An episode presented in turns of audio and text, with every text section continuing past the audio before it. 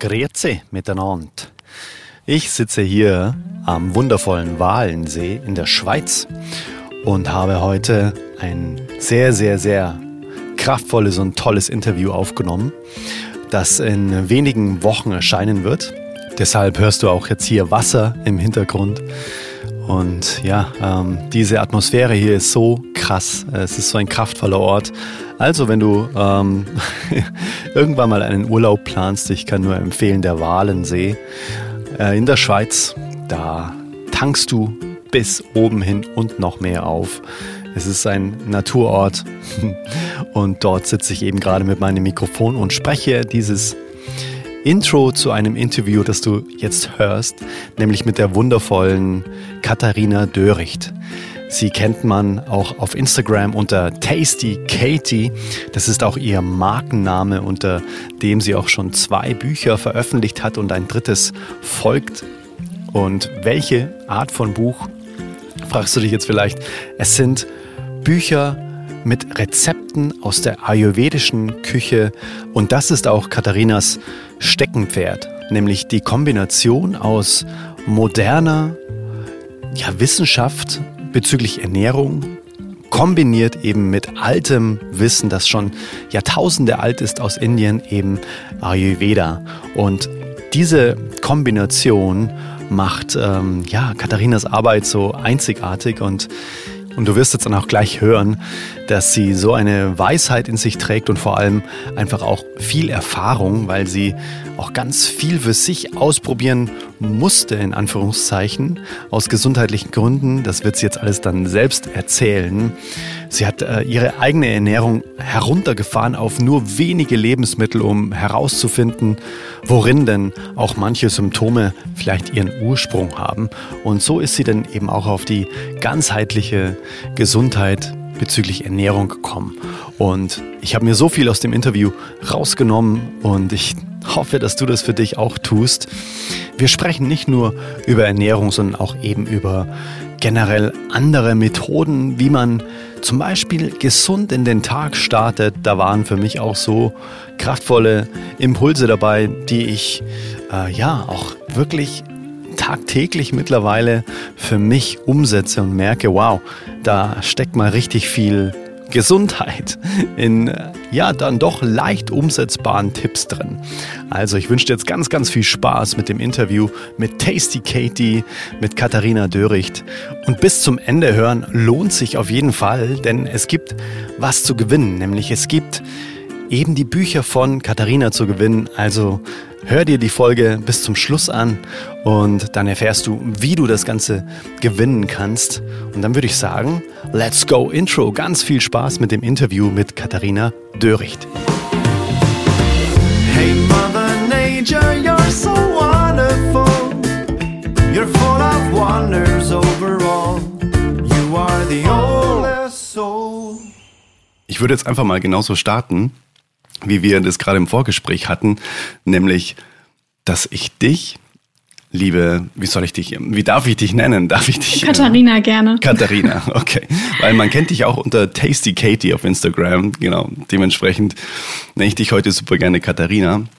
Ich habe dich im Interview mit dem wundervollen Peter Bär gehört, im, in seinem Podcast. Und Dort hast du gesagt, wenn du nur eine einzige Sache auf eine einsame Insel mitnehmen könntest, dann wäre es ein Zungenschaber. Und das hat mich so nachhaltig tatsächlich ähm, inspiriert, dass ich das auch mache. Und lass uns doch heute mal eintauchen in deine Welt der veganen Ernährung und des Ayurvedas, wie du überhaupt dazu gekommen bist. Ähm, aber erstmal voll schön, dass du dir die Zeit genommen hast, heute mit mir hier am Morgen so einen Herz-zu-Herz-Talk zu führen. Großartig. Voll schön, dass du da bist. Ja, vielen, vielen Dank. Ich freue mich sehr und danke für die Einladung. Ja, liebend gerne. Also ich habe ähm, mir schon ewig auf meinen Zettel geschrieben, äh, dass ich gerne ein Interview mit jemandem führen wollen würde über das Thema Mindful Eating auch. Also wirklich dieses achtsame, bewusste Essen, weil wir ja auch ganz oft einfach Dinge nebenher reinschaufeln und eigentlich das, was uns nähert, ne? also diese Energie, die uns dann auch durch den Tag führt und die uns dann unseren, unser Erfahrungsinstrument, den Körper auch mit Energie füllt. Dementsprechend ähm, ja, ist es eigentlich absurd, wie wenig Zeit wir uns wirklich dafür nehmen, was wir denn da so zu uns nehmen und in was für eine Art und Weise, weil sich natürlich auch Geschmäcker und so weiter alles ganz anders entfalten können, wenn wir da hinspüren, was denn da alles gerade so da ist. Und lass uns mal reinspringen, genau in das Thema Mindful Eating, ähm, wie du denn da überhaupt dazu gekommen bist und wie du überhaupt auch auf die vegane Ernährung gekommen bist. Lass uns doch mal da teilhaben an deiner ganz persönlichen Reise, weil das inspiriert die Menschen immer am meisten, habe ich gemerkt, wenn man einfach von sich erzählt, wie es für sich so war. Ja, sehr gerne. Ja, du hast gerade schon gesagt, mein Name ist Katharina, aber viele kennen mich auch unter Tasty Katie, weil mein Blog so heißt und auch die Social Media Kanäle. Mhm. Und da steckt auch tatsächlich eine ganze Geschichte dahinter, wie ich zu dem gekommen bin, was ich eben heute mache. Denn ursprünglich habe ich Grundschullehramt studiert und damals auch das erste Staatsexamen gemacht und auch eine Zeit lang in dem Beruf gearbeitet. Mhm. Ich hatte aber schon eigentlich, seitdem ich auf der Welt bin, immer einen sehr sensiblen Bauch. Und das hat sich so ein bisschen zugespitzt, als ich in der Pubertät war. Ich hatte eine OP am Steißbein und musste danach ziemlich viel Antibiotika einnehmen. Mhm. Und dann ging es wirklich mit meiner Darmgesundheit ziemlich bergab. Also angefangen mit ständig Bauchschmerzen, Verstopfungen hin zu chronischen Durchfällen. Und das ist nicht dabei geblieben, sondern es hat sich auch so ein bisschen ausgeweitet in Neurodermitis und in Gelenksschmerzen. Ich hatte auch immer so einen Tinnitus. Mhm. Mir konnte jahrelang eigentlich nie wirklich jemand helfen. Meine Eltern sind mit mir von Arzt zu Arzt von Klinik zu Klinik. Und ich hatte immer wieder mal so kleine Diagnosen, aber nie wirklich etwas, wo man wirklich mitarbeiten konnte. Mhm. Ja, ich habe immer wieder mal Schmerzmittel genommen, all diese Dinge. Und irgendwann war ich an so einem Punkt, wo ich wirklich angefangen habe, meine Gesundheit eigentlich selber in die Hand zu nehmen. Mhm. Und habe dann, ich habe vorher immer ganz viel recherchiert, was ich praktisch alles haben könnte. Und irgendwann habe ich angefangen, das ein bisschen zu switchen und zu gucken, was könnte mich denn gesund machen. Mhm. Und da habe ich dann angefangen, mich mehr und mehr in das Thema Darmgesundheit, entzündungshemmende Ernährung einzulesen und habe meine Ernährung umgestellt. Es war nicht so einfach, weil ich konnte eigentlich am Anfang nur noch so fünf Lebensmittel essen, weil es mir so schlecht ging und habe auch ziemlich viel an Gewicht verloren gehabt damals. Und Was waren das für fünf Lebensmittel, wenn ich fragen darf? Das war Hirse, das waren gekochte Karotten, das war gedünsteter Apfel. Oh wow. Kräuter ging, mhm. Spinat. Mhm Okay, wow. Das war's, glaube ich. Okay, ziemlich reduziert. Ja. Mhm. Genau, Kartoffeln ging noch, Kartoffeln. Mhm. Ja. Und da habe ich eben dann ganz, ganz langsam mit, auch mit Probiotika, mit verschiedenen Nahrungsergänzungsmitteln, mit Kräutern angefangen, eben mich mehr in das Thema einzulesen und bin einfach von Jahr zu Jahr gesünder geworden. Das mhm. war nichts von jetzt auf gleich. Mhm. Und ich habe schon immer gespürt, dass ich zum Beispiel Milchprodukte nicht gut vertrage und auch Eier. Mhm. Dann war das bei mir, dass ich am Anfang noch so einmal die Woche Fisch und Fleisch gegessen habe, mhm. weil ich damit auch dachte, von, irgend, von irgendwoher muss ich ja ein bisschen Substanz bekommen. Und als es mir dann besser ging, habe ich, hab ich dann immer mehr, wie es oft so ist, fängt man an. Ich habe dann mit Yoga angefangen, mit Meditieren mhm. und ja, man wird einfach bewusster und der fragt auch mehr, bekommt meine Kosmetik her, bekommt meine Klamotten her mhm. und dann irgendwann natürlich auch bei der Ernährung, so dass ich jetzt sagen kann, Ganz selten esse ich Honig, aber ansonsten, dass ich mich vegan ernähre und es mir auch heute sehr, sehr gut geht. Mhm. Und mein Umfeld hat das eben mitbekommen und die haben alle gesagt, mach doch irgendwas daraus. Vor allem mein Freund war derjenige, der gesagt hat, du, du weißt mittlerweile so viel, entwickelst mhm. Rezepte. Muss man zusagen, vor zehn Jahren waren einfach Blogs, Instagram, all mhm. diese Sachen waren nicht so weit verbreitet, wie das jetzt der Fall ist. Und ich habe dann damals einen Blog gestartet und so ist das eigentlich ganz, ganz langsam gewachsen. Mhm. Wow.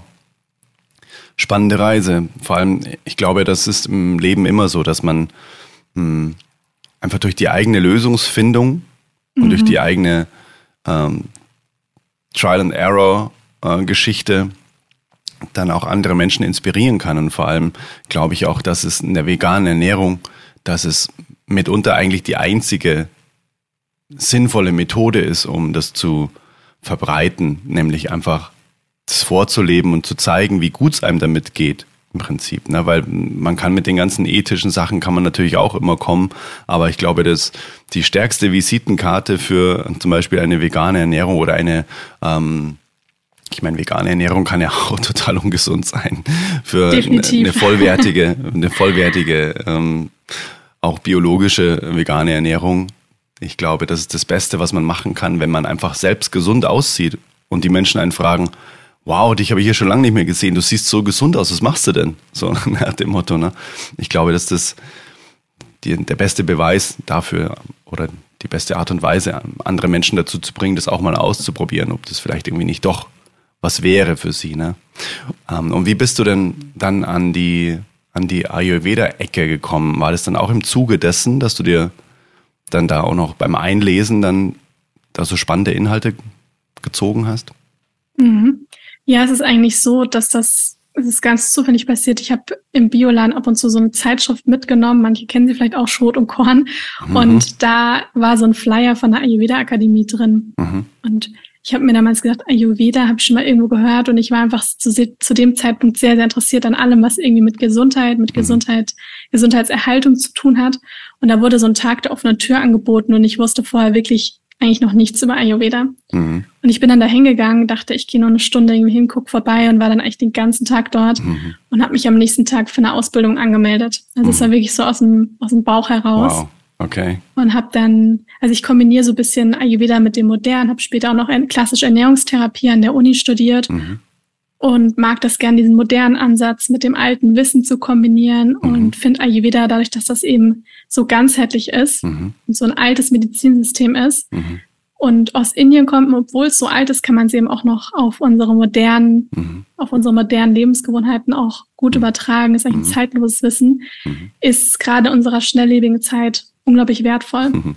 Mhm. Weil wir es gerade noch ein bisschen angesprochen haben, du auch gesagt hast, Bioladen. Wie wichtig ist denn deiner Meinung nach das ähm, Einkaufen von biologischen Lebensmitteln? Ja, also ich sag mal, man muss es natürlich immer, je nachdem, mit wem man gerade spricht, da muss man einfach gucken, weil, also für mich persönlich ist es sehr wichtig. Mhm. Ja, einfach für mich weil, auch, ja. Mhm.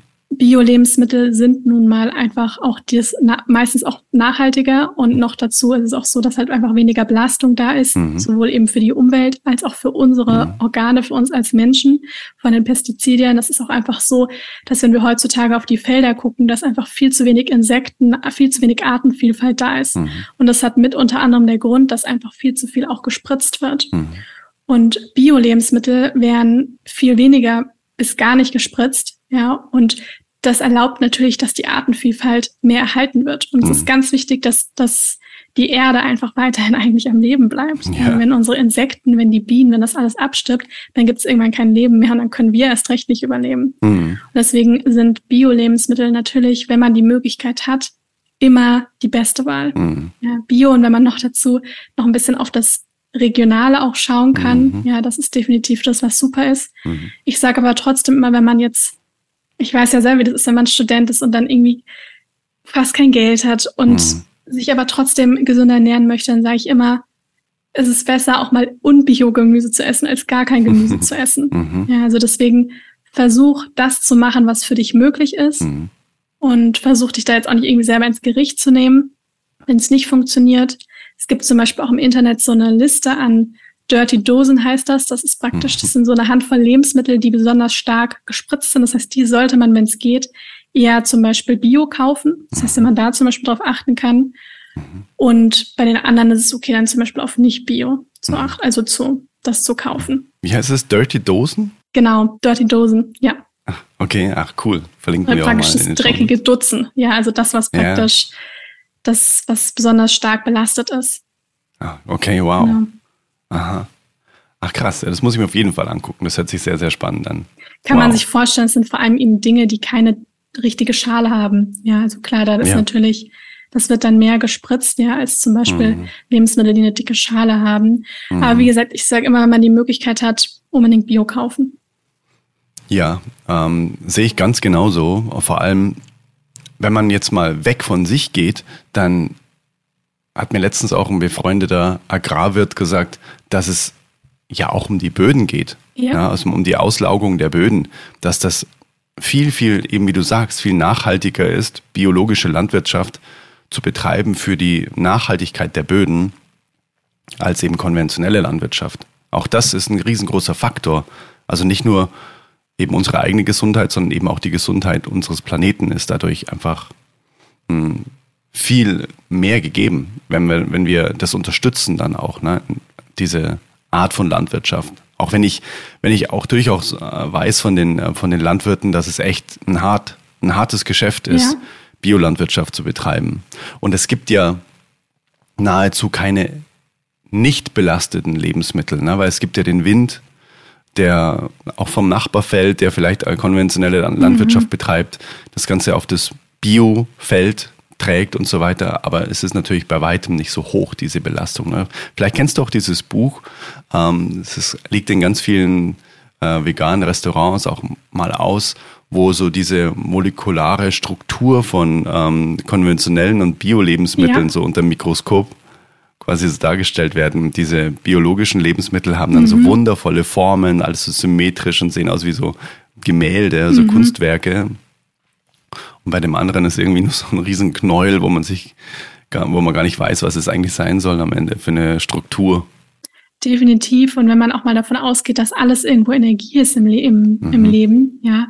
Und natürlich nicht nur wir Menschen Energie sind, sondern auch eigentlich alles, was irgendwie Materie hat, ja. Und mhm. die Lebensmittel, ob das jetzt von einem toten Tier kommt oder ob das jetzt ein Salat ist, hat auch alles Energie und auch alles eine Frequenz.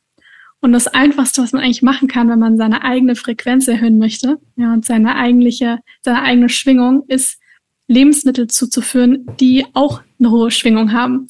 Mhm. Und das sind natürlich keine toten Lebensmittel, das sind auch keine totgespritzten Lebensmittel, mhm. sondern das sind im Optimalfall natürlich Dinge, die wir irgendwie selber einbauen, anbauen oder halt mhm. eben dann die Dinge aus dem Bioladen mhm. und die wir auch dann mit Liebe zubereiten und natürlich auch mit einer, ich sag mal, mit einer gewissen Haltung auch zu uns nehmen.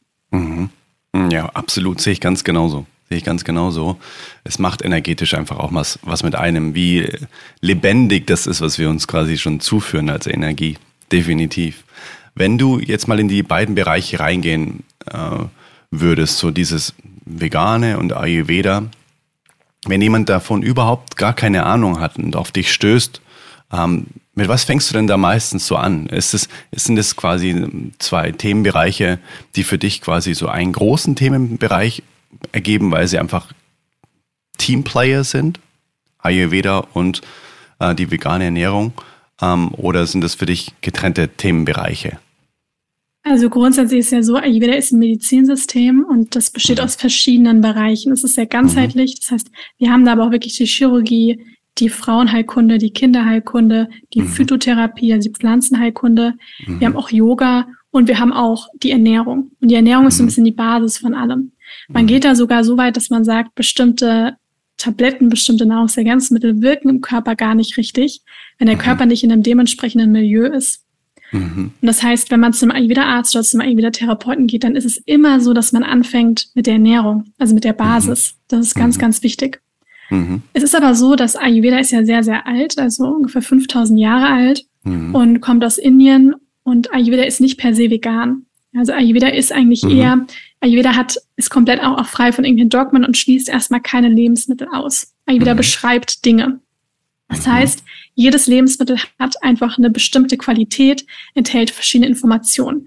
Wie zum Beispiel ist es so, dass Milchprodukte eher ein bisschen eher verschleimt wirken, eher aufbauend wirken dass zum Beispiel trocknende Getreidesorten wie zum Beispiel Hirse eher so austrocknend wirkt, mm, dass es Lebensmittel gibt wie zum Beispiel Nüsse, die eher befeuchtend im Körper wirken. Und mhm. je nachdem eben, was man auch für eine Konstitution hat, werden auch die dementsprechenden Lebensmittel empfohlen. Mhm. Jetzt ist es aber so, dass Ayurveda eben sehr, sehr alt ist und da zum Beispiel die Milchprodukte immer sehr geschätzt worden sind. Mhm. Im alten Indien ist die Kuh aber auch ein heiliges Tier. Jeder hat eine mhm. Kuh im Garten und mhm. man nimmt nur die Milch von dieser Kuh. Da gibt es mhm. auch strenge Regeln, wie zum Beispiel die erste Milch gehört dem Kälbchen und so weiter. Mhm. Und um die Milch gibt es immer wieder tatsächlich eine Regel, eine, einige Regeln, weil es einfach, sie ist schwer verdaulich.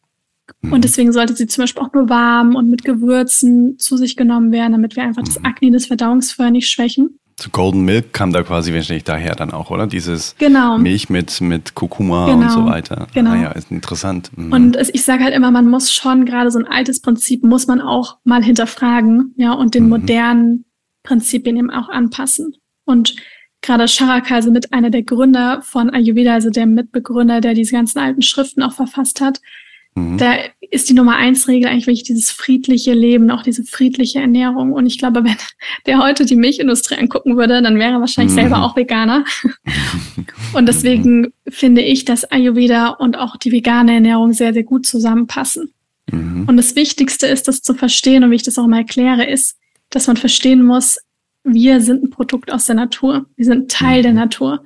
Und damit wir in unser individuelles Gleichgewicht kommen, brauchen wir die Natur. Das heißt, natürliche Lebensmittel. Und die mhm. natürlichen Lebensmittel sind nun mal Obst, Gemüse, Hülsenfrüchte, Vollkorngetreide, Nüsse, Saaten, Kräuter. Ja, das mhm. sind alles eben natürliche Lebensmittel, die wir brauchen. Mhm. Natürlich kann es gut sein, dass man je nach Jahreszeit, je nach Konstitution das eine ein bisschen mehr und das andere ein bisschen weniger. Aber mhm. da kann sich eigentlich jeder dran orientieren. Mhm. Und das ist ja auch das, was die vegane Ernährung ausmacht, die Nahrungsmittel. Und natürlich sind vegane Gummibärchen und Pommes und Ketchup und so weiter auch vegan, aber das, das sehe ich jetzt nicht unter, unter natürliche ja. Lebensmittel. Ja, genau. Mhm. Du hast gerade ein Thema angesprochen, was mich schon auch so lange interessiert, nämlich Kräuter. Mhm. Ähm, ich bin mir durchaus bewusst, dass wir uns so krass von der Natur ähm, mittlerweile auch entfremdet haben, so als Gesellschaft, dass wir gar nicht mehr wissen, wenn wir durch den Wald laufen oder irgendwie über eine Wiese laufen, hey, ähm, was kann ich jetzt hier essen und was bringt mich vielleicht sogar um? Ich habe gar keine Ahnung mehr. Äh, letztens hat ein Freund zu mir gesagt, es gibt über 5000 Grassorten, wovon keine einzige giftig ist. Nicht so, oh Gott, wie wenig weiß ich eigentlich, ist unfassbar. Ähm, gibt es so Superfood-Kräuter, wo du sagst so, hey, die wachsen eigentlich überall, nimm dir da einfach mal ein Büschel mit und mach mal das und das daraus. Du wirst merken, wie geil das ist im Salat oder mach mal ein Pesto daraus. Hast du da irgendwie so einen so Tipp? Ja, gerne. Also zum Beispiel Gewürze und Kräuter sind im Ayurveda ein ganz elementarer Bestandteil. Mhm. Denn da wir haben die nicht nur für den Geschmack, wie wir es ja oft kennen, man nimmt sie vor allem für den Geschmack, sondern die haben auch mhm. wirklich eine medizinische Wirkung. Und jedes mhm jedes Kraut hat bestimmte Eigenschaften und eine bestimmte Wirkung. Ganz mhm. wichtig ist natürlich immer, sage ich dazu, wenn man irgendwie Kräuter sammeln geht, nicht an Straßenrändern, ja, also wo mhm. einfach die Abgase irgendwie die Kräuter dann belasten, das ist ganz wichtig mhm. und dass man sich natürlich ein bisschen auskennt. Ja. Aber das beste Beispiel, wo man, weil ich glaube auch immer, dass die Natur mit uns spricht, permanent, sage ich immer, ist die Brennnessel. Denn ja. bei, den, bei den Frauen ist tatsächlich der Mikronährstoff, der ganz oft zu wenig ist, ist Eisen. Mhm. Und viele rennen dann los und holen Eisentabletten und so weiter. Mhm. Und das ist auch alles, alles vollkommen okay. Und manchmal braucht man auch eine Infusion und so weiter. Aber was wächst denn wie Kraut und Rüben und jeder regt sich auf? Die Brennnessel. Mhm. Und was enthält besonders viel Eisen? Brennnessel. Und wie wird Eisen besonders gut aufgenommen? In Kombination mit Vitamin C. Und was ist beides am meisten in der mhm. Brennnessel drin? Eisen ja. und Vitamin C.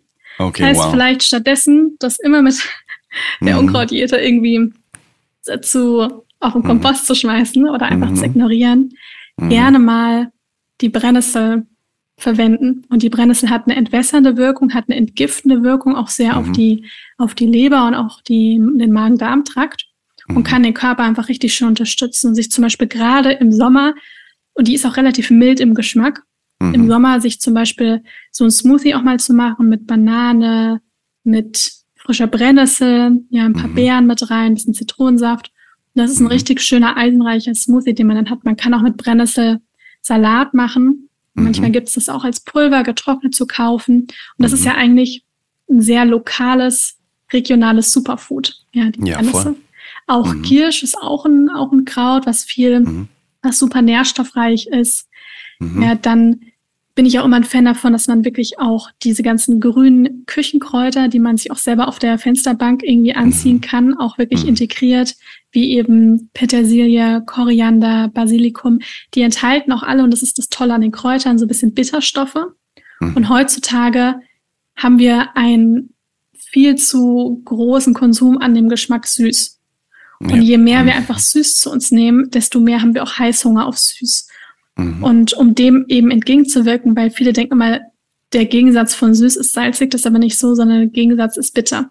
Das okay. heißt, wir brauchen ja. auch eigentlich alle Geschmacksrichtungen, ja, also mhm. auch sauer, salzig, bitter, mhm. zusammenziehend, scharf, aber vor allem der bittere Geschmack, der früher in ganz vielen Lebensmitteln, auch in Äpfeln, in den verschiedenen Salaten drin war, wurde eben über die Zeit herausgezüchtet und dann mhm. bewusst Bitterstoffe zu integrieren über frische Kräuter, ja, über auch so mhm. Küchenkräuter, kann ich nur empfehlen. Auch wenn man sich morgens mal ein Porridge macht oder auch was mit Gemüse macht, auch Gewürze integrieren. Ja, einfach mhm. sich mit Geschmäckern auseinandersetzen. Und mhm. diese ganzen Gewürze und die Kräuter unterstützen den Körper sehr. Mhm. Wow, super spannend. ähm, wenn du dann Brennnessel erntest, wie ist es dann? dann? Zupfst du dann einfach nur die Blätter quasi ab und dann packst du die einfach in irgendeine Tüte rein oder wie, wie ist es? Ja, also am besten sage ich immer, wenn man zum Beispiel die Möglichkeit hat, also meine Eltern haben zum Beispiel einen Garten, ja, und da wächst mhm. natürlich auch, dann nehme ich sie eher da als jetzt irgendwo, wo man vielleicht nicht genau weiß. Ja, also mhm. wenn man vielleicht eine Wiese irgendwo findet, wo man sieht, da wird jetzt nicht mhm. gespritzt mhm. und da ist nicht direkt irgendwie die Hauptstraße daneben, dann mhm. ist das dann meistens ganz gut. Und die Brennnessel, da ist jetzt auch nicht so eine Verwechslungsgefahr. Das heißt, da kann mhm. man, kann man eigentlich guten Gewissens kann man die ernten. Und am besten mhm. nimmt man immer, also wie soll ich das sagen, man, wenn man ja von oben einfach nur die Blätter zupft, dann verbrennt man sich. Ja, und wenn man ja, aber genau. von unten nach oben streift, dann verbrennt man sich nicht, weil nur oben diese Härchen und das, was oben auf der Brennnessel praktisch drauf ist, das ist das, was, ah. was eben brennt, wenn man die von unten nach ah. oben nimmt. Okay. Mm, das heißt, hier am besten ja, nicht komplett ausreißen, sondern irgendwie abschneiden oder die mhm. Hälfte eben davon. Und mhm. da kann man dann einfach die waschen und dann die Brennnessel mit Blättern und mit, mit Stiel kann man die in den Smoothie zum Beispiel tun. Ah, mit Stiel? Ah, okay. Ja. Das ist tatsächlich ah. ein großen Fehler, den viele bei den Kräutern machen. Das sehe ich auch immer. Ah. Da bricht mein Herz, wenn ich sehe Petersilie vorne so schön, dass die schönen ja. Rüschen praktisch, die vorne dran sind. Genau. Und dann genau. kommt so der Strunk und dann wird es alles weggeschmissen. Okay, ja, genau. Ich sage immer, nein, da sind die meisten mhm. Nährstoffe drin im okay. Stiel. Das ist wie auch okay. beim Brokkoli und Co. nicht nicht den Stiel wegschmeißen. Okay. Also gerne so den, den, das letzte bisschen, was so ganz so morsch vielleicht so ein bisschen ist. Aber ansonsten den, bei den ganzen, eigentlich fast bei allen Lebensmitteln, den, mhm. den Stiel nicht, nicht wegschmeißen, weil da gerade bei den Kräutern die meisten Nährstoffe drin sitzen. Ah, okay. Super interessant. Wow. Das heißt quasi eben nicht die Blätter dann wegzupfen von der Brennnessel, sondern wirklich einfach auch mit Stiel genau. einfach dann zum Beispiel in den Smoothie oder genau. irgendwie irgendwo reinhacken dann auch, ja. oder? Ja. Ah, okay. Genau. Ah, das ist interessant. super, danke fürs Teilen. Das ist echt Gerne. großartig. Mega. Ähm, wenn du jetzt dann nochmal weiter in diese Ayurveda-Geschichte reingehst, ähm, wie ist es denn? Was würdest du da, wenn wir schon bei den Zungenschaber sind, was würdest du denn da so den, den Menschen mitgeben wollen, womit man ganz einfach starten kann, in diese Welt einzutauchen? Oder sagst du, nee, so einfach ist es jetzt nicht, weil man muss schon auch seinen Typen kennen. Es gibt ja, glaube ich, verschiedene. Ne? Ich glaube, drei oder so, glaube ich, oder? Genau, es gibt drei, drei Doshas und mhm. am Ende sind das sieben verschiedene Konstitutionstypen, die es gibt. Mhm. Genau. Aber es ist so, also diese Dosha-Lehre und die Konstitutionslehre ist relativ komplex. Und mhm. viele denken immer, ich muss erst genau meine genau. Konstitution wissen und so weiter, damit mhm. ich überhaupt mit Ayurveda anfangen kann. Das ist aber, mhm. ich will nicht sagen Quatsch, aber es ist, es muss nicht zwingend sein. Das heißt, man kann mhm. wirklich mit ganz einfachen Dingen kann man anfangen. Denn ich habe mhm. ja vorher schon mal gesagt, wir sind ein Teil der Natur. Das heißt, mhm. sich wirklich auch an der Natur orientieren. Und da kann man wunderbar anfangen, indem man zum Beispiel bei der Ernährung anfängt und darauf achtet, was hat denn zum Beispiel gerade Saison. Das heißt, entweder googeln oder sich einen Saisonkalender zulegen und ein, zwei Mal die Woche einkaufen gehen, sich eine Einkaufsliste schreiben und auch die Lebensmittel einkaufen, die eben gerade Saison haben. Weil das sind eben meistens genau die Lebensmittel, die auch gut für uns sind in der Zeit. Mhm. Wie zum Beispiel im Winter, ja, das Meer ist einfach kalt und mhm. in der Zeit haben einfach vor allem Wurzelgemüsesorten Saison. Kürbis, Pastinake, rote Beete, Karotte, all diese Dinge. Mhm. Und die haben alle thermisch wärmende Eigenschaften. Also alles, was praktisch unter der Erde wächst, hat wärmende Eigenschaften. Und das mhm. brauchen wir dann auch im Winter. Mhm. Im Sommer finden wir mehr grüne Kräuter, Salate und das ist auch eher alles ein bisschen kühlender. Das heißt, mhm. wirklich sich an der Saison auch orientieren. Das bedeutet auch, dass wenn man zum Beispiel irgendwo im Süden lebt, dass natürlich für den ein bisschen andere mhm. Regeln gelten, als jetzt zum. Beispiel für uns in Deutschland. Und das ist das Erste, was man machen kann. Ich empfehle auch immer, dass man mit einer kleinen Morgenroutine anfängt. Mhm. In einem Ayurveda sagen wir, ist wirklich der Morgen, sollte so der Reinigung vom Körper, auch so der Selbstfürsorge, der Stärkung auch wirklich stehen. Und wir mhm. wollen den Körper am Morgen, wenn wir auch gucken bei der Organuhr, welche Organe sind in den Morgenstunden aktiv, dann ist es einfach die Leber, dann ist es der Darm, dann sind das die ganzen Entgiftungsorgane mhm. und die wollen wir unterstützen am Morgen. Und die meisten stehen morgens auf, trinken erstmal einen doppelten Espresso und essen dann ein Käsebrot. Ja, und das sind natürlich mhm. alles Dinge, die die Entgiftung beim Körper überhaupt nicht unterstützen. Mhm. Und wenn wir morgens aufstehen und erstmal zum Beispiel Zunge schaben, denn mhm. ich hatte dir ja ganz am Anfang schon mal erklärt vor dem Interview, dass es nämlich so ist, mhm. dass wir, wenn wir morgens aufwachen, haben wir alle so ein bisschen so einen schlechten Geschmack im Mund. Je mhm. nachdem, wann wir am Abend vor ins Bett gegangen sind und was mhm. wir gemacht haben, ist der mal mehr mhm. und mal weniger. Mhm. Liegt einfach daran, dass der Körper natürlich in der Nacht auch entgiftet und sich dann gewisse Schlacken, gewisse Ablagerungen auf der Zunge eben ablegt. Und das mhm. sorgt einfach für diesen unangenehmen Geschmack.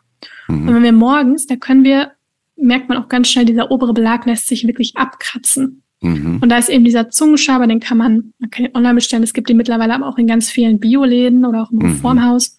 Mhm. Und da ein paar Mal morgens über die Zunge eben drüber schaben. Mhm. Danach optimalerweise noch ungefähr zehn Minuten Öl ziehen. Das heißt, man nimmt ungefähr so einen Teelöffel Sesamöl und lässt das einfach zehn Minuten im Mund hin und her. Also nicht gurgeln, aber so hin und her wischen. Und in der Zeit muss man nicht warten, sondern kann man sich zum Beispiel schon mal ein warmes Wasser oder ein warmes Wasser mit Zitronensaft machen. Mhm. Denn wir wollen dem Körper morgens Energie schenken und auch bei der Entgiftung unterstützen. Und da ist einfach die Wärme sehr gut und vor allem eben das warme Wasser. Mhm. Das heißt, es kann wirklich entweder nur warmes Wasser sein oder warmes Wasser mit Zitronensaft. Und der Zitronensaft enthält eben Enzyme und auch noch viel Vitamin C. Und auch der saure Geschmack, der kurbelt die Verdauung eben an. Mhm. Und wenn man damit eben in den Tag startet, dann ist das auf jeden Fall schon mal eine super Morgenroutine, die in ein mhm. paar Minuten erledigt ist und wo man mhm. den Körper schon mal schön unterstützt hat. Du wirst lachen. Es ist unglaublich. Ohne dass ich das jetzt wirklich wusste. Mhm. Gut, das mit dem Zungenschaber wusste ich ja schon aus dem Interview. Aber ich habe heute Ölziehen gemacht. Sehr allerdings gut. mit Olivenöl. auch gut. Kann man auch nehmen. Ich sage immer, das Beste ist, immer wieder ganz klassisch wird das Sesamöl verwendet. Man mhm. kann auch mal Kokosöl nehmen. Kokosöl ist man immer wieder so ein bisschen, hm, weil das ein bisschen schwere Eigenschaften hat. Aber ich mhm. mittlerweile aus der Naturheilkunde weiß man auch, dass auch mit Kokosöl gut funktioniert. Meine Oma, die hat bis 89 mit, mit, was hat sie gemacht? Ähm, Sonnenblumenöl, die hatte bis zum Ende ihre Zähne und die waren sehr, sehr gut. Und sie hat immer gesagt, okay. Kindchen, das liegt nur am Ölziehen. also von daher ja. geht mit verschiedenen Ölen. Ja. Wir, wir haben uns jetzt so, ein, so einen Spender zugelegt, wo mhm. man quasi einfach, wo der direkt am Bartspiegel so steht, ne? Und dementsprechend einfach nur ein paar Spritze rein und dann gut ist. Und dann läuft man damit halt irgendwie durch die Gegend erstmal, genau. wie du gesagt hast. Und lustigerweise steht hier bei mir auch Zitronenwasser und Brennnesseltee, musst dir mal vorstellen. Oh, wow. Das ist unfassbar, als ob, ich mich, als ob ich mich quasi einfach vorbereitet hätte, aber das war ja. gar nicht so. Mega. mhm. Ja, richtig gut. Und um dann bei der Morgenroutine zu bleiben, wie ist es dann, wenn du dann, wenn du, wenn du sagst, okay, hey, jetzt hast du dir das Zitronenwasser gegönnt und hast Ölziehen gemacht. Gibt es da so eine Empfehlung, wo du sagst, wie es dann vielleicht irgendwie bestmöglich weitergehen könnte, ja. um in dem Groove zu bleiben, ne? Ja, also ich sag mal, was so das Ideale ist, aber ganz, ganz wichtig, weil wenn ich das sage, sagen immer ganz viele Mütter und Schichtdienstler und so weiter, mhm. wie soll ich das dann machen? Und mhm auf jeden Fall allen Stress rausnehmen. Jeder macht das, was für ihn möglich ist. Und wenn das mhm. bedeutet, ich stehe auf, ich habe irgendwie nur fünf Minuten Zeit und mache mhm. eben schnell nur das Zungenschaben und mache mhm. mir ein warmes Getränk, dann ist das mhm. auch schon tausendmal besser, als nur den Kaffee zu nehmen und rauszurennen. Und yeah. zum Beispiel dann zu sagen, ja gut, dann am Abend habe ich noch ein paar Minuten Zeit zu meditieren oder mir eine Suppe zu kochen und so weiter, dann ist das auch super. Ja, also keiner sollte sich schlecht fühlen, weil er irgendeine 10-Step-Morgenroutine nicht durchführen kann. Ja, genau. Also alles ist besser als nichts. Aber mhm. optimalerweise nehmen wir uns eben morgen schon so eine Stunde irgendwie für uns Zeit, wo wir mhm. eben das mit den, mit der Mundhygiene machen, mit dem warmen Wasser trinken. Mhm. Und danach gilt eigentlich im Ayurveda, das ist auch wirklich so, wenn man eine Ayurveda-Kur macht, ist es ganz genauso, meditieren. Ja, denn wir mhm. wollen auch auf unseren Geist aufpassen, nicht nur, mhm. Ayurveda ist ja sehr ganzheitlich, nicht mhm. nur das, was wir irgendwie essen und trinken, sondern eben auch unsere, unsere Psyche. Denn unsere Gedanken, das, was wir einfach denken, hat einfach eine mhm. riesengroße Auswirkung auf unser Wohlbefinden, auf den Rest des Tages. Und deswegen ja. ist es wichtig, dass wir morgens einfach eine Verbindung mit uns selbst herstellen. Mhm. Und ich sage mal, man kann sich das eigentlich vorstellen, wie wenn man eine Tasse hat und man muss den ganzen Tag einfach viel geben. Aus einer leeren mhm. Tasse kann man nichts geben. Das heißt, man mhm. muss erstmal gucken, dass die eigene Tasse gefüllt ist. Mhm. Und der beste Zeitpunkt ist wirklich am Morgen. Wie gesagt, wenn man schon um drei Uhr aufstehen muss, dann vielleicht nicht, aber mhm. dann eben zu einem anderen Zeitpunkt, wenn es funktioniert. Mhm. Aber wenn es möglich ist, würde ich immer sagen, mach morgens was für dich, mach, tu dir was Gutes und achte darauf, dass deine eigene Tasse morgens gefüllt ist. Mhm. Wenn du sagst, hm, nee, mal meditieren, das klappt irgendwie noch nicht so, wenn es für dich zehn Minuten lesen ist, ja, mhm. in Ruhe mit einem Buch da sitzen oder journalen, ist das auch wunderbar. Aber morgens würde ich immer was machen, was wo man eben auch gut auf die mentale Gesundheit eben aufpassen kann. Mhm. Optimalerweise integriert man danach noch Bewegung. Also mhm. das muss auch keine Stunde sein, sondern 20 Minuten Sonnengröße. Bei mir ist es oft mhm. Pilates oder Kundalini-Yoga. Und mhm. wenn man das eben dann macht, ist das super. Und danach kommt mhm. eben das Frühstück. Mhm. Und da empfehlen wir im Ayurveda etwas, was die Verdauung eher stärkt, was sie eben nicht mhm. gleich irgendwie schwächt. Und das ist optimal ein warmes Frühstück. Ja, wenn ah. es jetzt im Sommer, mhm. wenn wir jetzt hier in Deutschland irgendwie 35 Grad haben, mhm. muss das nicht zwingend warm sein. Da kann das auch gerne mal ein Smoothie sein. Also das ist auch vollkommen okay oder irgendwie Obst, wenn man nicht so viel mhm. Hunger hat. Aber gerade wenn es dann auch Richtung Herbst geht, Winter oder auch Frühjahr, ist wirklich so ein warmes Frühstück eigentlich optimal. Mhm. Denn also das warme Porridge, Frühstück. So Art, oder? Zum Beispiel Porridge, genau. Mhm. Also man kann ja Porridge kann man mit den verschiedensten Getreidesorten, mit Obst, mit den verschiedensten Gewürzen zubereiten. Mhm. Man kann aber auch, zum Beispiel, ich esse auch gerne morgens mal herzhaft. Das heißt, ich esse auch gerne mhm. morgens mal eine Suppe oder ich toaste mir zum Beispiel so ein Buchweizenbrot und mache da Hummus und gedünstetes Gemüse irgendwie dazu. Mhm. Mm, man kann sich auch Pfannkuchen machen, also dann natürlich mhm. aus natürlicheren Zutaten. Mhm. Also da ist eigentlich der Kreativität keine mhm. Grenzen gesetzt. Und ich mhm. würde immer schauen, zumindest wenn man jetzt sagt, dass man sich nicht vegan ernährt, dass man zumindest den Morgen auch wirklich frei von tierischen Produkten lässt. Mhm. Denn diese vielen tierischen Produkte hemmen den Körper auch eher bei der Entgiftung. Wir wollen mhm. morgens wirklich eher was Leichtes, etwas, was uns auch Energie gibt für den Tag und nicht gleich irgendwie so pff, uns wieder müde werden lassen nach dem Frühstück. Ja. Mhm. Und ich kann mir vorstellen, viele, die jetzt zuhören, sagen, ja, und wann kommt jetzt dann mein Kaffee mal?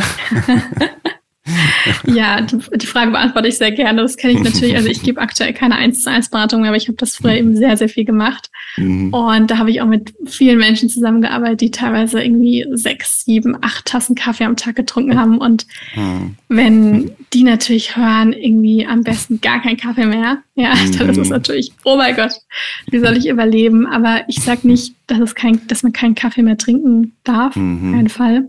Aber mhm. eben, ich sage immer maximal zwei Tassen am Tag, ja nicht mhm. mehr. Und nicht als erstes am Tag. Mhm. Denn ja. Kaffee enthält Koffein und mhm. das Koffein sorgt dafür, dass unsere Nebennieren Stresshormone ausschütten. Adrenalin mhm. und Cortisol. Mhm. Und die meisten Menschen laufen durch die Gegend und sind sowieso komplett reizüberflutet, gestresst, sind dann irgendwie auch ständig müde und so weiter. Und da macht's Kaffee nicht unbedingt besser. Vielleicht mal für einen kurzen Moment, aber eben nicht langfristig. Ja. Und wie soll der Rest des Tages sein? Definitiv nicht, dass sie die ganze Zeit im Fight-or-Flight-Modus durch die Gegend rennen. Und ja. deswegen das erste am Tag nicht gleich Kaffee. Ja, weil mhm. da tut man seinem Körper einfach keinen Gefallen. Mhm. Kaffee, also das Koffein zieht auch eher so ein bisschen Flüssigkeit vom Körper. Mhm. Und wir wollen ja nach der Nacht uns eher wieder hydrieren, nicht dehydrieren. Mhm. Und deswegen am besten, sage ich mal, so zwischen, wenn man um, sagen wir, um halb sieben aufsteht, so zwischen irgendwie neun und 15 Uhr. Ja, wenn man da mhm. seine ein, zwei Tassen Kaffee am Tag trinkt, vollkommen mhm. okay, okay, super. Aber auch nicht so viel später. Also ich würde zumindest sagen, nicht nach 16 Uhr, weil das Koffein bleibt natürlich eine ganze Zeit im Körper. Mhm. Und auch wenn man sagt, oh nee, ich kann super einschlafen, mhm. mag sein, aber deine Schlafqualität leidet. Also du wirst ich glaube, acht so, Stunden. Genau, wirst nicht so in die Tiefschlafphasen eben einfach reinkommen. Also sechs bis acht Stunden sagt man eben. Mhm. Und deswegen sage ich immer, also optimal zwischen so 10 und 14 Uhr, das gebe ich immer so als Richtlinie. Wenn es mhm. ein bisschen später, ein bisschen früher ist auch okay. Mhm. Aber eben nicht zu spät am Tag und nicht als erstes. Mhm. Ja, und dann mhm. vollkommen. Halt okay. so zwei Stunden nach dem Aufstehen ungefähr mal warten, oder? Genau. Und wichtig mhm. ist halt vor allem das, was ich als erstes meinem Körper gebe. Also erstmal den Körper ja. bei der Entgiftung unterstützen, den Körper nähren mit ja. Zitronenwasser, mit genügend Wasser, mit vielleicht auch einem Tee. Also wie ich mhm. den Körper wirklich Gutes zufügen mhm. und dann zum Beispiel auch ein Frühstück und nicht direkt mhm. auf nüchtern Magen, sondern halt dann danach oder dazu dann eben den Kaffee trinken. Mhm. Spannend. Und jetzt hätte ich noch eine einzige Frage. Wann kommt bei dir Zähneputzen? Ach so. Also ich habe jetzt Zähneputzen auf Toilette gegen Gesicht waschen, habe ich jetzt in der Morgenroutine gerade nicht integriert. Aber nee, weil ich meine, das mit diesem, mit diesem, ähm, mit diesem ja. Ölziehen und so weiter, kommt dann direkt danach Zähneputzen genau. eigentlich? Also man ah, okay. als erstes, mhm. man geht praktisch ins Bad und spült sich einmal kurz den, den Mund mit Wasser aus. Danach macht man Zunge, Zungeschaben, dann kommt direkt das Ölziehen und danach, also beim wichtig ist mir auch zu sagen, beim Ölziehen, das Öl nicht ins Waschbecken spucken Weil irgendwann werdet ihr alle das Problem, dass euer Abfluss verstopft. Ja, weil das Öl natürlich Haare und alles Mögliche so richtig bindet. Und deswegen ah. ganz wichtig, Öl nicht, nicht direkt in den Abfluss, sondern Öl am besten immer in so Papiertaschentücher oder irgendwie in so Papier und das dann das Öl da reinspucken und Aha. wegschmeißen, also in, ah. in den Abfalleimer. Ah, und danach okay. nochmal, ich spüle dann immer noch einmal mit Wasser eben aus und danach direkt mhm. das Zähneputzen. Ah, okay, okay, okay. Ja. Heißt quasi, du trinkst das Zitronenwasser dann auf geputzte Zähne? Ja, also ich warte dann immer mhm. so ein paar Minuten. Man kann auch, okay. wenn man zu viel Angst hat mit den Zähnen, weil viele sagen dann immer so, hm, ja, wegen den Zähnen. Ich mache es seit total vielen Jahren, ich hatte da noch nie ein Problem. Mhm. Und es kommt auch immer auf die Menge drauf an. Aber wenn man dann mhm. ein bisschen wartet oder bestimmt kann man auch einen Strohhalm irgendwie nehmen, wenn man, wenn man da zu mhm. große Bedenken hat. Mhm. Genau. Okay. Ah ja, guck mal, da haben wir den Morgen quasi jetzt im wahrsten Sinne des Wortes komplett abgefrühstückt. Ja. Sehr gut. Äh, lass uns doch nochmal reinspringen in das Thema Mindful Eating. Was das für dich genau bedeutet, so dieses achtsame Essen. Wo beginnt das? Beginnt das schon beim Einkaufen? Ja, definitiv. Also bei mir, ich würde sagen, es beginnt sogar noch früher. Also es beginnt definitiv bei auch der Einstellung zum eigenen Körper. Mhm. Denn viele sehen, glaube ich, Essen vor allem als so eine Kalorienaufnahme, also im Sinne von ja. Kalorien, Kalorien rein, Kalorien mhm. raus und irgendwie zum satt zu werden. Und natürlich ist es ganz wichtig, wir alle müssen essen, wir müssen unser Leben lang essen, denn ohne Essen können wir nicht leben. Das ist ganz wichtig. Mhm. Aber was wir essen, kann natürlich einmal ganz stark uns bei unserer Lebensenergie, bei der Prävention von Krankheiten, kann uns natürlich in den verschiedenen Lebenslagen auch ganz, ganz stark unterstützen, kann mhm. aber auch einfach das Gegenteil bewirken. Wenn wir heute mhm. mal in, auf die Welt gucken, auf die ganzen auch modernen Erkrankungen, dann sind einfach der Großteil der Volkserkrankungen sind aufgrund von den falschen Ernährungsgewohnheiten. Das heißt, wenn ich meinen Körper als eigentlich das Wertvollste, was ich habe, sehe, denn wenn wir unseren Körper nicht haben, könnten wir auch, könnten wir auch nicht leben. Also wir könnten mhm. die Erfahrungen, die wir jeden Tag machen, nicht machen ohne unseren genau. Körper. Mhm. Und deswegen ist unser Körper eigentlich das ist auch die Beziehung zu uns selbst, die einzige Beziehung, die eigentlich bleibt. Ja, andere mhm. kommen und gehen. Unser Körper ist mhm. unglaublich wertvoll.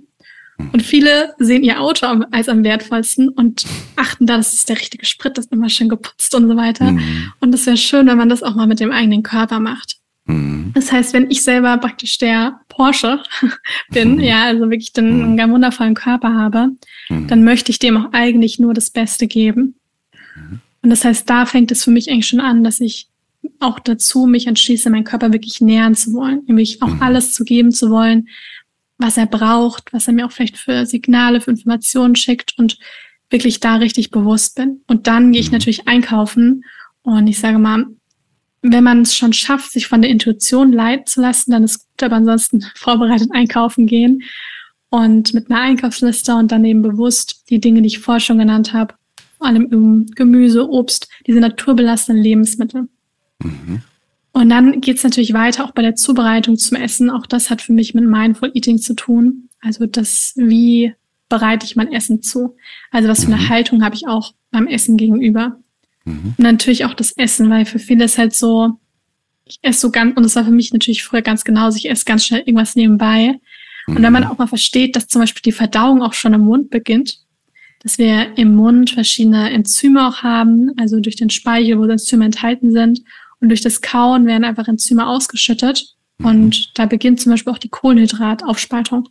Das heißt, durch das richtig gute Kauen, und wenn wir richtig gut kauen, müssen wir uns automatisch ein bisschen mehr Zeit nehmen, können wir einfach schon unsere Verdauung sehr, sehr positiv beeinflussen. Und wenn man da wirklich den Fokus auf dieses, ich möchte mich nähren mit dem, was ich eben esse, wenn man den darauf richtet, dann merkt man, dass Essen nicht mehr zu einem Verzicht und zu einem Kampf wird, ja, sondern vielmehr auch sowas ist, wo ich aus dem Standpunkt von Fülle eben drauf gucke, aber auch etwas, was mir auch wirklich innere Fülle auch wirklich gibt. Mhm. Und der eigentliche Essensprozess, wie sieht der bei dir aus? Machst du dir dann immer wirklich ein wunderschönes Essen und setzt dich hin und bist dann dankbar für dieses Essen und machst währenddessen nichts außer Essen? Schaffst du das immer oder wie ist das? Also ist es so, dass ich damals, als es mir wirklich richtig, richtig schlecht ging, ich war bei einem Arzt, der hat mir sogar ein Kautraining gemacht. Ja, weil mein, ich musste erst mal wieder lernen, richtig Essen zu verdauen. Ja, weil mein mhm. Körper auch die Sachen nicht richtig gut aufgespaltet hat. Mhm. Und das heißt, ich musste dann immer so richtig lang kauen. Ich saß dann immer da, dachte mir so 29, 30, 31, 32. und das habe ich mir aber so gemerkt damals. Also es ist so in meinem Unterbewusstsein drin, dass ich, ich kann nicht mehr so schnell essen, also Sachen nebenbei reinstopfen. Mhm. Das geht nicht. Ich kann das mhm. schon mal nebenbei machen. Aber wenn ich dann da eine Handvoll Mandel esse, dann kaue ich auf den auch eine ganze Zeit und kann mhm. nebenbei noch was anderes machen, weil mhm. das ist wie, als würde meine Speiseröhre die Sachen gar nicht mehr reinlassen, wenn die noch so größere Stücke haben. Mhm. Mhm. Und ich kann das nur jedem empfehlen. Ihr werdet es auch merken, auch an so Dingen wie am Stuhlgang, am, am Gefühl mhm. vom Bauch, dass sich das mhm. verändert, wenn man richtig gut die Sachen einspeichert. Okay. Und das kostet nichts. Ja, also das kann jeder Stimmt. machen. Und das ist das Einfachste. Und dafür haben wir unsere. Zähne. Ja, das ist Nummer eins Funktion der Zähne. Mhm. Ich sage immer, nichts im Körper ist einfach so zum Spaß da. Ja, also die Zähne sind zum Kauen da. Mhm. Und das ist das, wo man wirklich anfangen kann. Meistens achte ich wirklich darauf, dass wenn ich esse, dass ich nur esse. Und das ist auch mhm. das, wo man, wenn man jetzt zum Beispiel den ganzen Tag im Büro ist und das irgendwie nicht schafft, mittags in der Kantine und so weiter, dass man zumindest irgendwie schaut. Früher war das ja so als Familie, dass man wenigstens ein oder zwei Mahlzeiten hat, wo man irgendwie gemeinsam am Tisch sitzt und nur isst und sich vielleicht über den Tag austauscht. Mhm. Und auch hier, weil meistens, wenn man auch vielleicht zu Hause ist, man hat dann irgendwie das Handy oder ein Laptop und oft macht man jetzt nicht so tolle, mhm. produktive Dinge nebenbei, sondern versucht sich einfach nur irgendwie abzulenken. Mhm. Und da wieder bewusst nur essen, das mal wirklich mhm. zu trainieren, das ist super. Ja, mhm. bei mir ist es mittlerweile auch mal so, dass ich auch mal was anderes, nicht mehr schreibe oder was anderes mache. Mhm. Aber was ich schon vermeide, ist einmal dieses hastige Essen. Und ich habe eigentlich immer zumindest zwei Mahlzeiten am Tag, wo ich wirklich nur esse und nichts nebenbei mache. Vielleicht mal ein mhm. bisschen schöne Musik höre oder sowas, aber Mhm. Oder halt dann eben mit Freunden oder mit einem Freund eben da sitzen und sich mhm. eben über angenehme Dinge unterhalten. Mhm. Ja, so schön. Lass uns doch mal ganz kurz nochmal in dein Lieblingsessen mit reingehen. Einfach mal so als Inspiration, wenn du dir quasi das ganze Leben lang nur noch ein Gericht kochen könntest oder dürftest, was, was wäre das? Also ich ich glaube, ich darf ich auch zwei sagen. ja.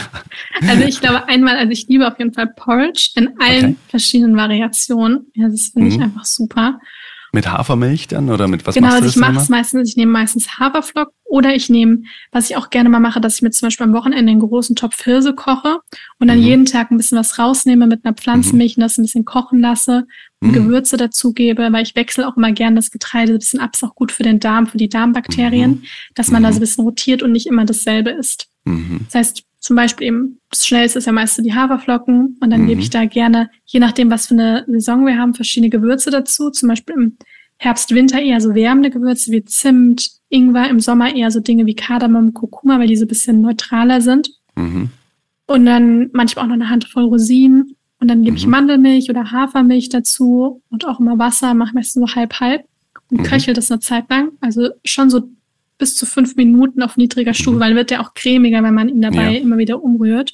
Mhm. Und in einem anderen Topf nehme ich meistens Obst nach, nach der Saison und dünste das so ganz leicht, dass das auch warm mhm. wird. Und dann mhm. toppe ich das praktisch, dann gebe ich das Obst über den, über den Porridge und darüber mhm. kommen dann so Dinge wie Hanfsamen oder Nüsse oder ein bisschen Nussmus, Saaten, mhm. Kerne. Das sind so, so, dass ich meistens sehr gerne esse. Und das zweite Gericht wäre die Lasagne aus meinem zweiten Buch, Vegan Ayurveda. Okay, wow. Habe ich schon als Kind total gerne gegessen und ich war okay. so traurig, als ich irgendwann keine Lasagne mehr essen konnte. Mhm. Und ich habe praktisch eine gesündere Version davon mhm. kreiert, also die auf der okay. Basis von, von Gemüse einfach ist und Tomaten mhm. und die Lasagneblätter sind glutenfrei, also die sind auf, auf der mhm. Reis, Reisplatten. Und mhm. die Soße oben ist auf der Basis von Cashewnüssen und mhm. Hefeflocken und das mhm. ist so ein Gericht, das kann ich auch zum Frühstück essen. Also Porridge und Lasagne. das wäre okay. Okay. Oh, da würde ich mitgehen, ehrlich gesagt. Sehr, sehr lecker, wow. Und das mit dem Hirse finde ich auch gut. Das habe ich noch nie gemacht. Mhm. Dass ich wirklich dann auch Porridge quasi mit Hirse gemacht habe. Ja, Hirse ist ein tolles Getreide. Also auch für alle, mhm. die sagen, sie haben auch Verdauungsbeschwerden, gerne mhm. Hirse integrieren, weil Hirse enthält ganz viel Zink und auch Kieselsäure. Und das ist mhm. total super, einmal auch fürs Bindegewebe und auch mhm. für die Schleimhäute und auch für Haut, mhm. Haare, Nägel. Also mhm. enthält auch einiges an B-Vitamine. Also Hirse mhm. ist ein, ein, richtig tolles Getreide. Viele machen es halt einfach immer mit Haferflocken, aber da gerne mal gibt auch Hirseflocken, ja, oder die ganze Hirse Buchweizen. Man Gluten verträgt auch gerne mit Dinkel. Also da mhm. kann man gerne immer wieder so ein bisschen variieren. Mhm. Super spannend. Wow.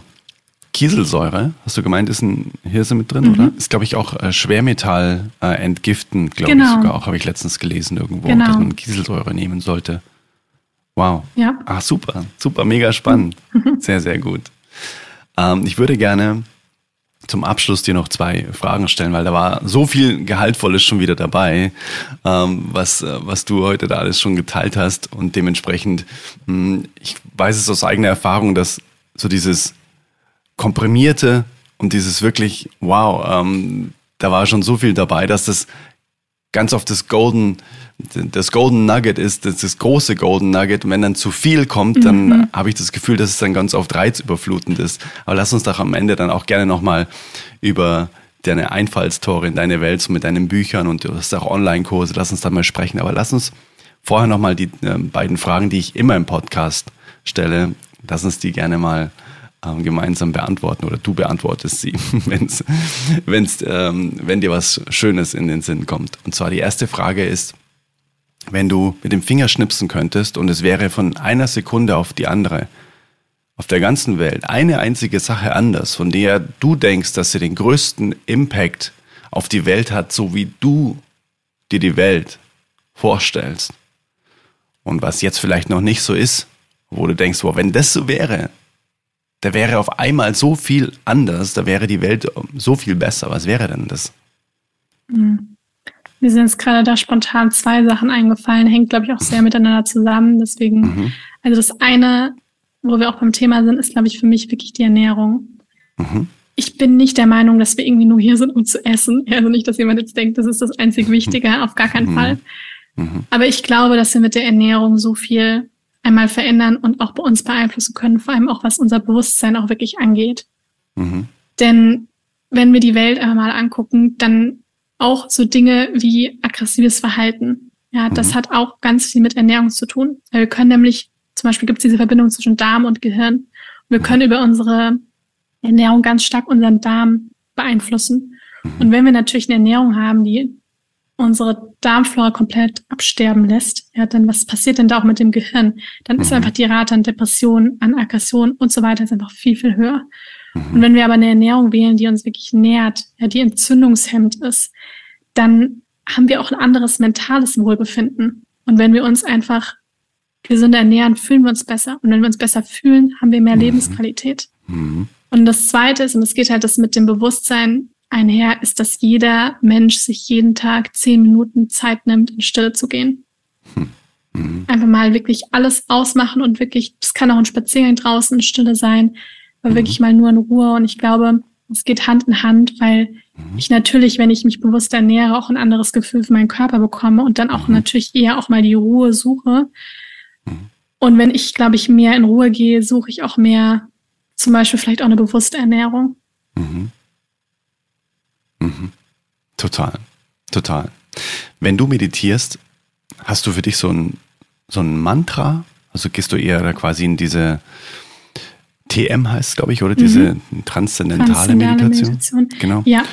Also ich mhm. habe jetzt einen Kurs gemacht in TM, das heißt, das ist aktuell etwas, was ich für mich praktiziere. Mhm. Aber ansonsten mache ich, ich mache viel Kundalini-Meditation. Mhm.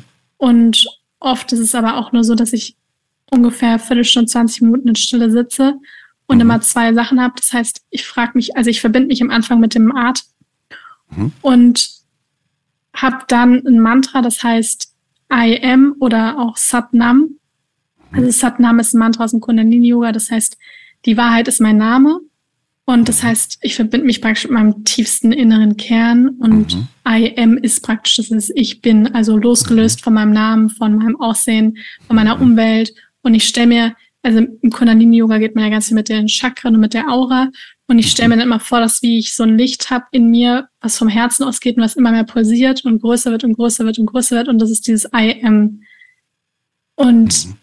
wenn ich dann, das ist so intuitiv, manchmal, wenn ich recht tief drin bin, entweder bleibe ich einfach dabei oder ich stelle mir die Frage, so was, was soll ich wissen oder was muss ich wissen? Und manchmal kommen dann intuitiv irgendwelche Dinge hoch. Also das ist so ein bisschen wie ich eigentlich meditiere. Mhm. Das geht mir genauso. Ich bin da auch jetzt ehrlich gesagt weggekommen, auch von diesen geführten Meditationen, sondern eher hin zum Selbstspüren, was mhm. denn gerade so kommen darf. So die Intuition auch schärfen dadurch. Also die Intuition in Form von einfach Dinge einfach so sein lassen, wie sie gerade, wie sie gerade sind und eben mit mir selbst in Verbindung zu gehen, ohne dass jemand anderes quasi extern auch wieder darauf Einfluss nimmt, was jetzt gerade kommen soll, so nach dem Motto, ne, was ich gerade machen soll. Ich, für den Einstieg finde ich das mega. Das hat mir auch ja, total weitergeholfen.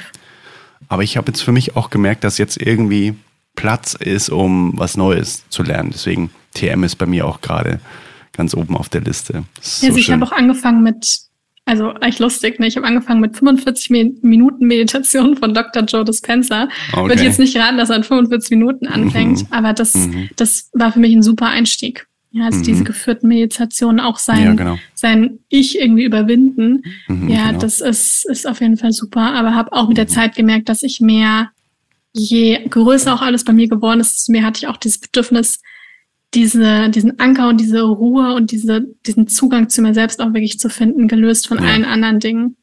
Ja, genau. Wow. Schöne Antwort. Hm. Dann gibt's noch die zweite Frage. Und zwar, es gibt ja so auch diese Meditation, wo man sich zum Beispiel den perfekten Tag vorstellt. Und ich finde es immer total eine schöne Vorstellung, wenn man sich eher das perfekte Gefühl vorstellt, was einen total erfüllt, wo man sagt, wow, wenn ich das über den Großteil des Tages spüre, das erfüllt mich einfach so sehr. Dieses Gefühl liebe ich. Und dafür gibt es dann verschiedene Ereignisse, die ich mir wünschen würde, dass sie an diesem Tag passieren, weil ich weiß, dass dieses Gefühl dadurch auch befüttert wird, befeuert wird. Was wäre das A für dich für ein, für ein Gefühl, wo du sagst, boah, das hätte ich am liebsten den ganzen Tag, weil es sich so schön anfühlt in meinem Körper? Und was, wie würde dann so der Tag ungefähr aussehen, wo du sagst, boah, ja, da hätte ich bei diesen Aktivitäten oder bei diesen Ereignissen hätte ich dieses Gefühl definitiv. Hm, das ist eine coole Frage. Mm, also definitiv so ein Gefühl von so Verbundensein mit mir selbst. Also ich glaube, das mhm. ist definitiv etwas, was so, so ganz mir auch immer wichtig ist, dass ich immer wieder mhm. so auch mit mir verbunden bin und wenn ich das den ganzen Tag halten kann, das ist ja auf jeden Fall dann ein gelungener Tag. Mhm. Aber ich liebe auch dieses Gefühl von dieser ganz leichten, positiven, freudigen Aufgeregtheit sein, so dass man so neugierig ist und Mhm. Bei mir ist auch eigentlich mittlerweile fast jeden Tag irgendetwas, wo ich so ganz leicht bisschen aufgeregt bin und was mhm. ansteht. Und das finde ich auch ein wundervolles Gefühl, weil das einfach so, ich finde, so pure Lebensenergie irgendwie ist. Mhm. Also die Kombination aus den beiden Dingen. Mhm. Und mein optimaler Tag wäre auf jeden Fall, ja, so ungefähr mit Sonnenaufgang oder eben dann, wenn ich ausgeschlafen bin, aufzustehen, auch meine Morgenroutine zu machen. Ich schreibe morgens auch gern für mich ein paar Seiten. Mhm. Mm ein leckeres Frühstück. Und mhm. dann tatsächlich ist, glaube ich, mein Leben mittlerweile schon relativ nah an einem perfekten Tag auch dran. Mhm. Also das, was mhm. ich einfach gerne mache, Podcasts, Bücher schreiben, Zeit für neue Projekte nehmen. Ja, mhm. also die ganzen Dinge und mhm. auf alle Fälle auch ein leckeres Mittagessen, leckeres mhm. Abendessen. Ich liebe das gerade am Abend total gerne mit Freunden zu essen oder auch mhm. meinem Freund eben zusammen zu essen, irgendwo eingeladen zu sein, Leute einzuladen. Und auf jeden Fall auch einmal am Tag zumindest irgendwie so eine halbe Stunde Zeit in der Natur verbringen. Mhm. Ja, Wenn es das Wasser wäre, wäre ein Traum. Aber ansonsten mhm. auch Wald und auch so Felder. Mhm. Das wäre mhm. definitiv so ein, so ein perfekter Tag. Mhm. So schön, dass du schon so nah dran bist. Das ist großartig. Das ja. spürt man auch, wenn man mit dir redet. Das ist großartig. Man fühlt auch diese Verbundenheit, die du zu dir selbst hast. Das ist echt sehr, ja, kraftvoll, inspirierend und ähm, ja, einfach wundervoll zu sehen, dass, ähm, dass es Menschen wie, wie dich gibt, die so ihr Leben gestalten, dass sie sagen, hey, eigentlich ist jeder Tag, fühlt sich nach dem perfekten Tag an, großartig. Wir sind ja selbst die Schöpfer davon. Ja, also wir wissen, wir wissen ja ganz oft gar nicht, was alles, ähm, was wir alles selbst in der Hand haben, ne? wie viel wir selbst kreieren können in unserem Leben. Ne? Also das, äh, da gilt es sich auch wieder dran zu erinnern oder die Erfahrung zu machen. Und das ist ja bei dir auch so. Ne? Du hast ja ganz viel schon umgesetzt. Wie viele Bücher hast du geschrieben?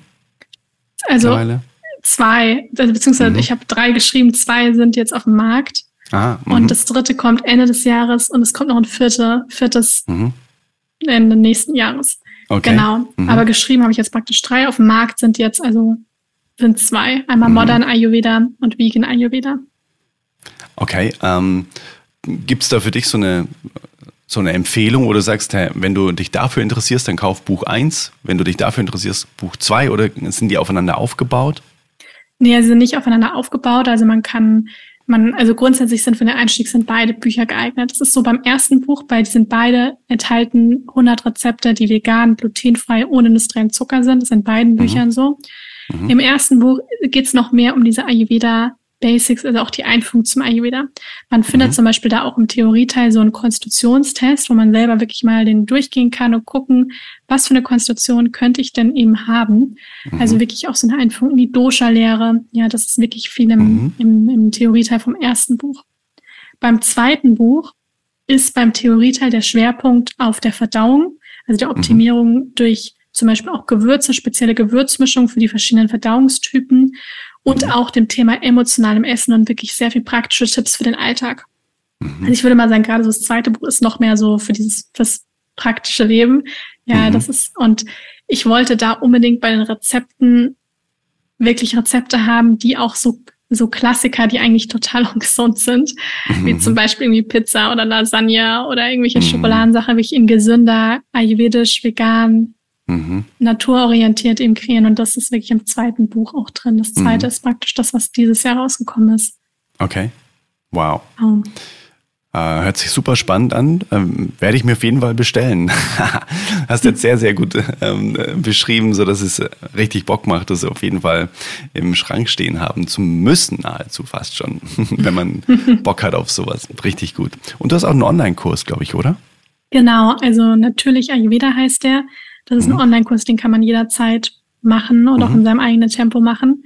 Und mhm. da geht es wirklich darum, die, es gibt acht ayurvedischen Prinzipien und diese mhm. Prinzipien zu lernen, einmal verstehen zu lernen und auch zu mhm. lernen, in den Alltag zu integrieren. Das ist, mhm. man kriegt auch ein Workbook nach Hause geschickt und da lernt man einfach die Verdauung zu optimieren. Es geht auch so Dinge wie Haut, die Hausapotheke, also welche Gewürze, Kräuter und so weiter kann ich immer zu Hause haben, wie kann ich die einsetzen, aber auch mehr zur eigenen Konstitution auch wirklich herauszufinden. Also das ist wirklich der mhm. natürlich Ayurveda-Kurs. Okay.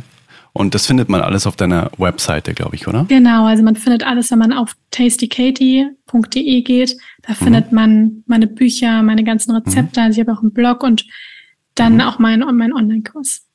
Wow. Verlinken wir auf jeden Fall in den Show Notes. Danke. Und was ist dann dein Lieblingseinfallstor? Ist direkt die Webseite oder sagst du Instagram ist das Beste, um mit dir zu kommunizieren, wenn man mal Fragen hat? Ja, also wie gesagt, wenn man bei Google Tasty Katie eingibt oder Katharina mhm. Dörrich, dann kommt man da eigentlich auf alles. Mhm. Aber am besten ist am besten Instagram auf jeden Fall, da bin ich definitiv am aktivsten. Mhm. Ich habe aber auch einen Podcast, natürlich gesund, man ah, findet auch Pilates und mhm. Kundalini-Yoga-Videos auf YouTube von mir. Okay. Also eigentlich überall. ja, mega. Auch das verlinken wir alles. In deinem Podcast reinzuhören lohnt sich auf jeden Fall auch. Wann, ähm, wann sagst du, lohnt sich am meisten in den Podcast reinzuhören, wenn man gerade sich mit welchen Themen beschäftigt? Wahrscheinlich auch vegane Ernährung, Ayurveda, um, Mindful Eating. Dann ist man in deinem Podcast wahrscheinlich perfekt aufgehoben, oder? Genau, also generell die mhm. Themen ganzheitliche Gesundheit. Also man mhm. sieht es auch, ich glaube, an meinem Podcast Titel, Themen. Also mhm. ich habe eigentlich immer die Titel wirklich sehr gut so, dass man genau weiß, was in dem Podcast passiert, also mhm. worum es geht. Mhm. Und man bekommt von mir auch viel praktische Tipps, wie jetzt fünf Kräuter für den Sommer, ja, oder mhm. Gewürze bei Verdauungsbeschwerden, ja, oder mhm. wie schafft man es mehr loszulassen. Also viel Ernährung, Kräuterwissen, Ayurveda, mhm. aber natürlich auch so das Thema ganzheitliche Gesundheit. Wow. Das alles findet man auf jeden Fall in den Show Notes und noch viel, viel mehr. Und ich sage von Herzen Danke, dass du heute so viel geteilt hast. Und es war für mich auch wieder so inspirierend und ich bin mir sicher für auch ganz, ganz viele da draußen. Und so schön, dass es dich gibt, so schön, dass es deine Arbeit gibt, deine Vision, die du da verfolgst. Ähm, das macht die Welt definitiv zu einem helleren, lichtvolleren und liebevolleren Ort wie du vorher schon gesagt hast, na, wenn man eine Sache ändern würde. Und ich glaube, dass du damit ganz viel änderst. Ne? Wenn wirklich dann diese eine Stellschraube mal gestellt wird, so dieses bewusste Umgehen mit der Ernährung, mit dem eigenen Körper, mit dem Mindset. Ich glaube, je mehr Menschen sich damit beschäftigen, desto mehr Liebe kommt auch in die Welt. Und wie du vorher auch gesagt hast, ne, die Liebe ist ja immer überfließend und nicht ausfließend. Je voller unsere Schale oder die Tasse ist, wie du vorher gesagt hast, desto mehr haben wir auch über, um das Ganze auf die Welt überfließen zu lassen. Und dementsprechend harmonischer wird die Welt auch immer weiter werden, je mehr Menschen sich damit beschäftigen, mit den Themen, die du auch so wundervoll aufbereitest. Danke, danke dafür, dass du heute hier warst. Und ja, wenn du möchtest, kannst du auch noch ähm, ein paar Abschlussworte für den Podcast jetzt hier ähm, ins Mikro sprechen. Ja, vielen, vielen Dank, dass ich hier sein konnte und auch danke für die ganz schönen Fragen, für das schöne Gespräch und auch danke an alle, die zugehört haben. Ja, und ich wünsche euch noch einen wundervollen Tag. Danke dir fürs Dasein. Großartig. Da sind wir wieder zurück aus dem Interview mit Katharina.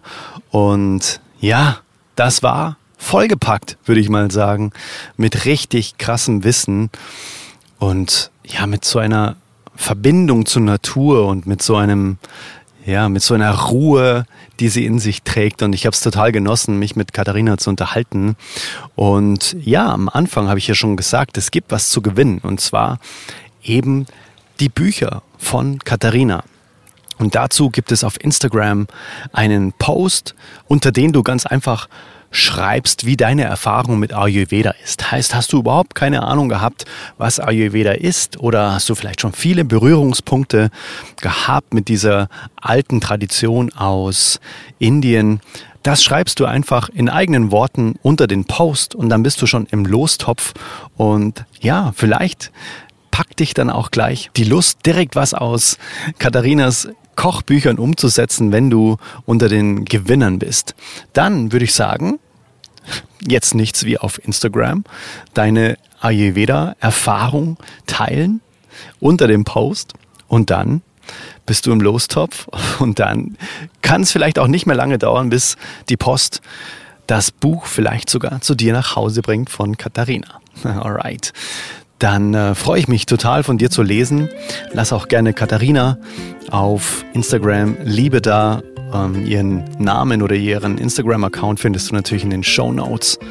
Wenn dir der Podcast gefällt, dann gefällt dir auch mein Newsletter. Den Link findest du auch in den Show Notes, adrianwinkler.com slash newsletter. Dort schreibe ich dir, ja, einmal, zweimal die Woche einfach von Herz zu Herz geschriebene Mails, was in meinem Leben gerade so passiert, rund um die Themen hier im Podcast, rund um meine Musik, rund um alles, was sonst so in meinem Leben passiert. Und ich gebe mir immer Mühe, dass es auch unterhaltsam ist, dass es auch immer wieder so ein kleines Learning aus meinem Leben beinhaltet, dass du vielleicht für dich einfach mitnehmen kannst. Also alles wie im Podcast. Ein kleines Buffet, von dem du dir nehmen kannst, was sich für dein Leben stimmig anfühlt. Alright, dann hören wir uns in der nächsten Folge wieder. Bin gespannt von dir zu lesen auf Instagram. Wünsche dir ganz viel Glück, wenn du bei dem Gewinnspiel mitmachst. Und dann hören wir uns vielleicht auch auf Spotify, wenn du mein Album hören möchtest. So much more. Alles findest du in den Show Notes. Bis zum nächsten Mal und so, so schön, dass du bis hierhin gehört hast. Much, much love to you. Nur das Beste für dich. Dein Adrian. Let it flow, let it grow. Hey Mother Nature, you're so wonderful. You're full of wonders. Oh